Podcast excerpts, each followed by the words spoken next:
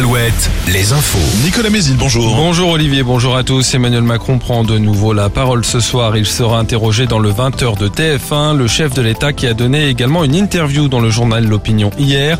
Il dit vouloir baisser encore les impôts pour les classes moyennes. Il évoque aussi la réforme des retraites. Selon lui, l'examen à l'Assemblée de la proposition de loi pour l'abroger sera une nouvelle occasion d'expliquer le projet. Emmanuel Macron qui a reçu Volodymyr Zelensky hier soir à l'Elysée. Par ailleurs, la France va former et plusieurs euh, bataillons ukrainiens avec des dizaines de véhicules blindés et de chars légers. Emmanuel Macron reçoit également ce matin Elon Musk. Il fait partie des 200 patrons attendus à Versailles pour le sommet Choose France, événement qui doit convaincre les grandes entreprises de s'installer dans le pays. 8000 emplois à la clé, 28 investissements directs étrangers vont être annoncés pour un montant de 13 milliards d'euros. Parmi eux, la cimenterie Calcia dans le sud de la Charente-Maritime à Bussac ou encore le géant pharmaceutique britannique GSK sur son site de Mayenne. C'est à partir d'aujourd'hui et toute cette semaine que les chèques énergie sont envoyés à leurs bénéficiaires en Pays de la Loire.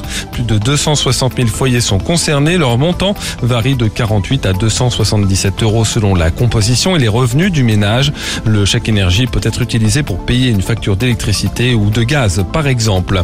Dans l'actualité sportive, le Grand Prix de MotoGP qui s'est tenu ce week-end au Mans a battu un record international d'affluence pour la compétition. Près de 280 000 spectateurs sur 4 jours. La seule journée d'hier a accueilli plus de 116 000 personnes. Il s'agissait du millième Grand Prix moto dans l'histoire du championnat du monde.